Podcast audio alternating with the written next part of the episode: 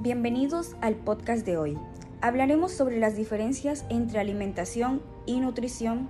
La alimentación es uno de los factores que más influye en la salud, pero debemos diferenciar los conceptos de alimentación y nutrición. La alimentación es el acto voluntario por el cual ingerimos alimentos para satisfacer el apetito y el hambre, mientras que la nutrición es un acto involuntario, inconsciente, que comprende los procesos fisiológicos de digestión, absorción, transporte, utilización y eliminación de los nutrientes. Los nutrientes son los componentes de los alimentos que necesitamos para desarrollar nuestras funciones vitales y en definitiva para vivir. No los ingerimos directamente ya que forman parte de los alimentos.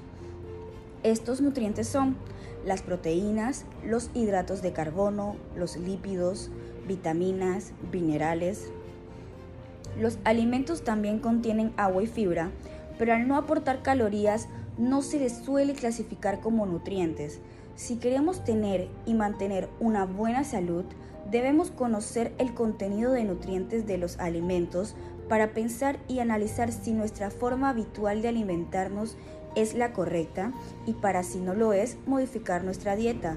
No podemos voluntariamente influir en los procesos de la nutrición, pero sí en nuestra alimentación. Mejorando nuestros hábitos alimentarios, mejoramos nuestro estado nutricional y nuestra salud. Una alimentación equilibrada, según la Organización Mundial de la Salud, es la que cubre las necesidades de todo individuo, sea cual sea su edad, sexo y estado fisiológico, y contribuye a mantener un estado de salud óptimo. ¿Cómo conseguir una dieta equilibrada?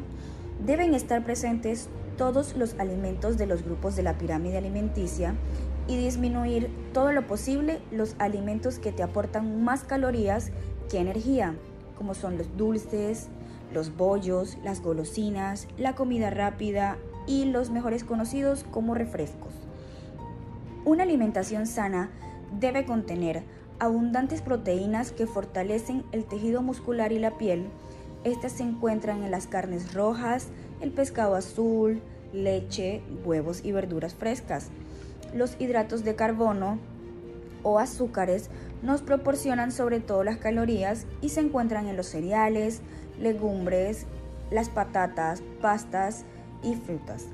También pueden formar parte de la comida las grasas porque mejoran el sabor de los alimentos, además de realizar funciones específicas que vienen sirviendo de vehículo a las vitaminas, reducen la secreción ácida del estómago y regulan su actividad muscular. Sin embargo, los aceites refritos, los quesos o los tocinos no son beneficiosos. Son preferibles otras grasas como el aceite de oliva o el del salmón, la sardina, etc. Los fritos pueden producir trastornos digestivos, el consumo adecuado de vitaminas se logra dando de comer al enfermo verduras y frutas. Los alimentos deben saber rico, pero sin ser excesivamente refinados, porque estos carecen de fibra o cuando son precocidos tienden con frecuencia a tener conservantes y colorantes nocivos. La ingesta de fibra, o sea, el pan integral, legumbres con piel, cereales, favorecen la actividad intestinal y evita el estreñimiento. Es necesario tomar abundantes líquidos, ya sea en agua, zumos o sopa. Debe adaptarse a las diferentes patologías que la persona asistida puede tener. ¿Estás aprendiendo acerca de qué es la alimentación saludable? Estos son los motivos por los que este tipo de alimentación es la mejor elección según la Organización Mundial de la Salud. 1. Proteges a tu cuerpo de la desnutrición. 2. Previenes el desarrollo de enfermedades no transmisibles. 3. Reduces los factores de riesgo para tu salud. Y 4. Previenes el sobrepeso y la obesidad. Ten en cuenta que los hábitos alimentarios sanos comienzan en los primeros años de la vida. La lactancia materna favorece el crecimiento sano y mejora el desarrollo cognitivo.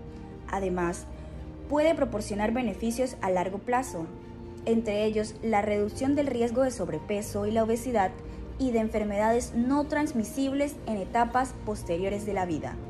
Empieza hoy un régimen alimenticio saludable y disfruta de sus beneficios inmediatos y a largo plazo. Acostumbra a tus hijos desde bebés a este tipo de alimentación y verás cómo se desarrollan fuertes y sanos.